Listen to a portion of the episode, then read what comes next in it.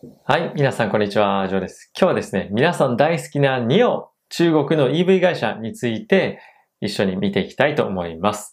非常にですね、ここ最近の金利の上昇に、えー、対してですね、大きく下落をしている銘柄の一つでもあるんですけれども、やはりですね、まだまだ長期的に見ると、ニオ、もしくはシャオペンだったり、そういったところはですね、買いなんじゃないかっていうような声が、いろんなところで聞かれると思います。で、実際にですね、まだまだ可能性っていうのは秘めていると思いますし、ヨーロッパですとかアメリカというところにまだ進出がしっかりとできていないというところもあって、可能性という意味では大きいと僕も思っていますし、ここ最近の株価の動きを見てみても、なんとなく値頃感っていうのが、まあ、感覚的にではあるんですけれども、出てきたんじゃないかなと思っています。で、今後のニオとかシャオペンっていうところの株価をですね、占うためには、まあ、いくつか要素っていうものがあると思うんですけれども、その前にですね、まずは株価というところをですね、一緒に見ていきたいと思います。はい。まずはですね、こちらがニオの株価なんですけれども、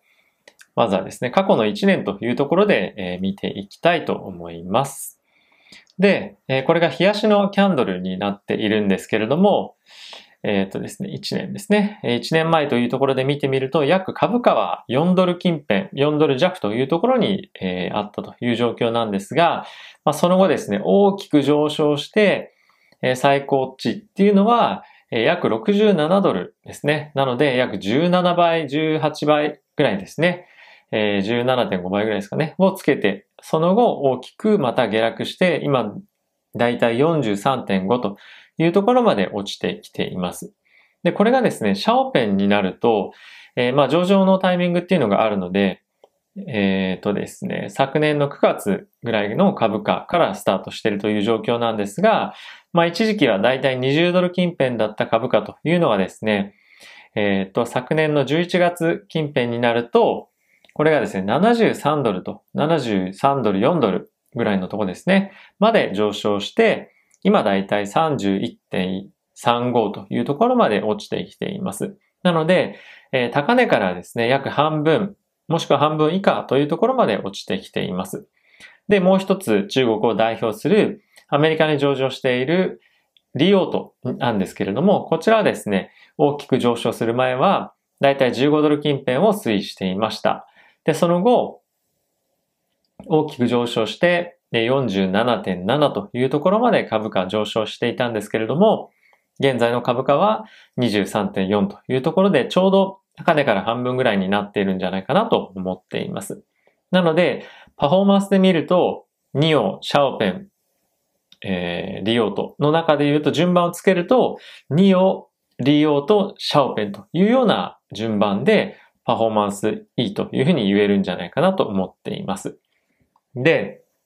これをですね、なんでかなというふうに考えてみると、中国人がですね、EV を買う基準というところがいくつかあるんですけれども、まあ、それに大きく左右されているんじゃないかなと思っています。じゃあ中国人が EV を買う理由、EV を買う基準って何っていうふうに思うと思うんですけれども、これはですね、先日 CNBC ですね、えー、中国人に対してアンケートを取っていたんですけれども、その結果が非常に参考になるのかなと思っています。で、中国人がですね、えー、EV を買うときに、まあ、大きく、えー、見てるところというのが、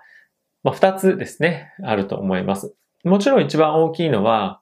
えー、デザインとか高級感とか、まあ、あとは外に対してどういうふうに見えるかっていう、まあ、そういったところもあるとは思うんですけども、まあ、現実的に買うときにどういったところを注目しているかというと、えポイントは2つあって、1つはですね、当然まあ値段なんですね。で、もう1つに関しましては、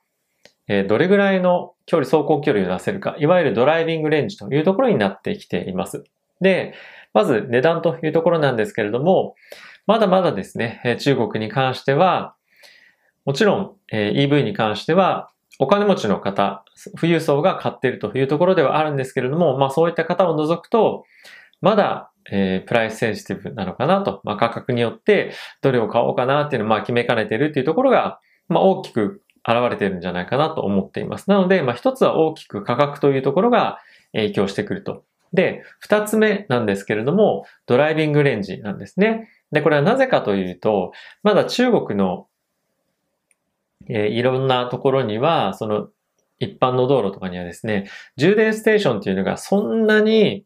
整備されてないというような状況となっています。なので、何かあった時に、えー、まあ、その、テスラみたいにですね、家で充電したりとかっていうのができないので、わざわざどこかの充電ステーションに行って、充電をしなきゃいけないというようなことがですね、まだ不便なんですけども、中国では一般的な状況となっています。なので、少しでも距離を長く走れる EV っていうのが、需要が非常に高いというのが背景としてあるので、順番としてはですね、やはり NIO がデザインもいいですし、カスタマーサービスも非常に良いというところもあって、あとはですね、政府からの補助金というのも非常に手厚く NIO に関しては出るというところもあるので、まあ一番多くはやはり NIO が売れているというのが一つあると思います。で、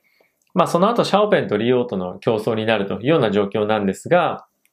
リオートに関しては 100%EV ではなくて、ガソリンもですね、一緒に使って走れるというような車になっています。なので、いざ何かあった時に、まあ、ガソリンを入れて走るということもできるので、まあ、そういったところもあってですね、リーオートの方が中国人に対しての需要っていうのは、まあ、しっかりと捉えられてるんじゃないかなと個人的には思っていて、それが株価にダイレクトに反映されているんじゃないかなと思っています。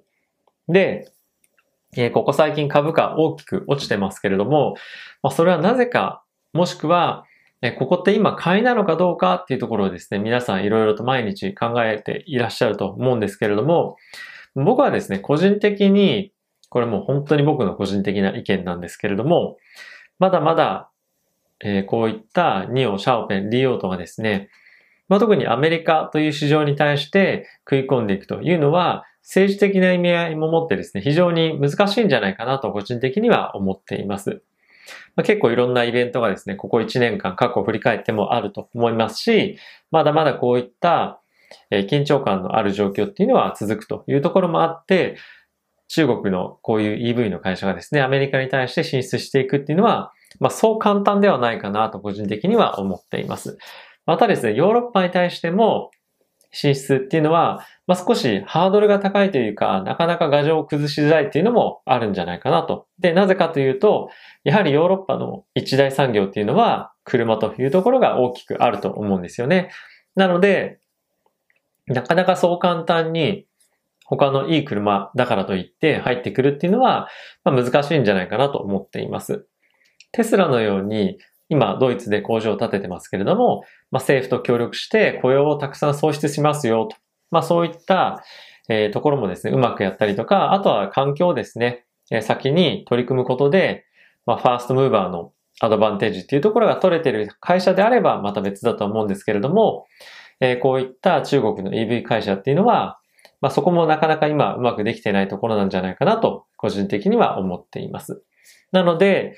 えー、長期的に見てもちろん世界で一番大きな EV のマーケットっていうのは中国というところもあるので、このニオ、シャオペン、リオートっていうのは大きく可能性っていうのはあると思いますし、長い目で見れば、もちろんヨーロッパにもアメリカにもこの3社っていうのはどんどん進出していくと思います。また、この3社以外にもいくつか EV のえ上場してて非常に有望だと思われている会社ってあると思うんですけれども、そういったところもチャンスはまだまだ本当にあると思います。ただし、直近で見ると、やはり、えー、テスラというところにはかなわないかなと思いますし、これらの3社がアメリカのマーケットに乗り込んでいくというのは非常にまだ時間がかかるかなと思っています。まあそういったこともあって、僕はですね、やはり、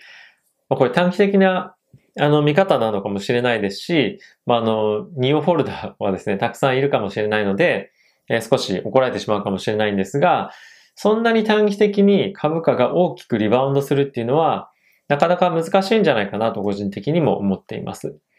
やはり中国の、えー、政府とアメリカの政府のこの緊張感っていうのは非常に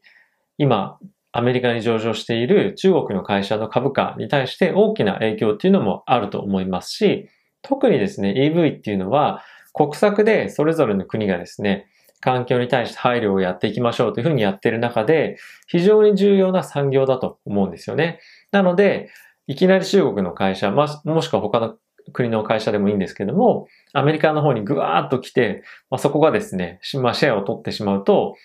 やはりまあテスラもそうですし、まあ、他の GM とかフォードとか、えー、そういった会社がですね、なかなか、えー、売り上げ伸ばせないという状況になると、政府としても、あ、まあ、それは良くないよというふうになるので、まあ、やはりまずはアメリカの会社がしっかり基盤を作れるように、環境っていうのを整えていくんじゃないかなと僕は思っています。なので、えー、ここからリバウンドあるかもしれないねっていうのは、まあ意見としては僕もそうだと思いますし、え、長期的に株価っていうのも伸びていくんじゃないかなとは思っています。ただし、11月、えー、12月の水準まで、え、非常に速いスピードで戻ってくるかというと、僕は結構時間かかるんじゃないかなと思うんですよね。なので、まだまだ金利の今後の動きっていうのも、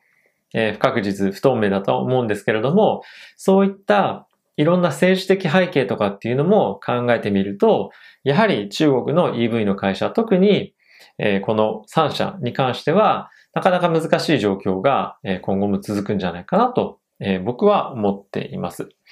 え非常に期待したい3社で、僕もですね、ニオに関しては株いつ買おうかな、どうかな、なんていうのを常に考えてはいるんですけれども、なかなかそういった背景を踏まえて考えると、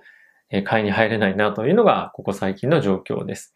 またですね、今後、この2カ国のですね、政治の状況っていうところを、見ながら、いい状況になっていきそうだなっていうなのが見えたらですね、ニオに関してはぜひ買っていきたいと思いますし、やはり中国の今後 EV の業界の覇権を握るどこかっていうふうに考えたときに、まあやはりニオなんじゃないかなと、まあ今の状況を見るとですね、まあ思うんですね。まあ他にもいくつかアメリカに上場してない会社の EV でいいところあるとは思うんですけど、まずこの3社っていうところで見ると、やはりニオが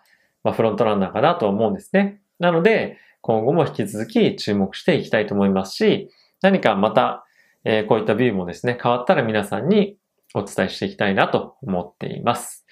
では、えー、動画ご視聴ありがとうございました。Voicy でも聞いていただいている方もありがとうございます。では、また次回お会いしましょう。さよなら。